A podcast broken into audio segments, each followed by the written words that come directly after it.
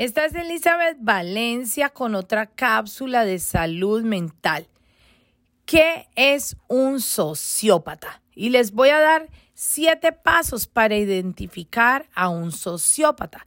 Las personas sociópatas padecen un trastorno llamado desorden de personalidad antisocial que se caracteriza por presentar impulsividad, dificultades para transmitir empatía y puede demostrar rechazo o desprecio por los demás.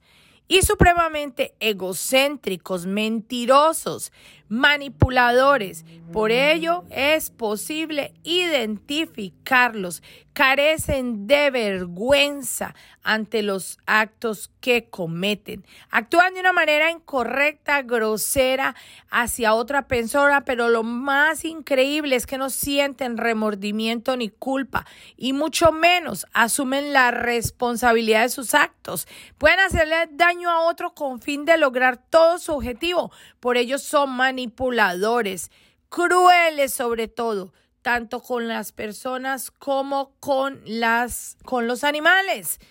Escucha con atención a su relato. Los sociópatas utilizan como recurso o herramienta las mentiras a fin de ganarse la confianza de los demás.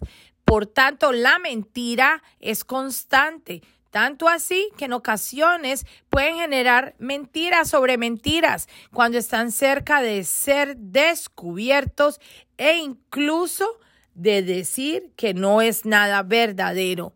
Hay que prestar atención a la modificación de los pensamientos. Las personas sociópatas tienen la capacidad de detectar las debilidades e inseguridades y tristezas de los demás y hacer uso de esto mismo. Y a través de esa manipulación se acercan más a este tipo de personas que a aquellos que poseen un carácter más fuerte o determinante. Y ese comportamiento es por largos periodos. Así que cuando estamos cerca de un sociópata, nuestra vida corre mucho peligro.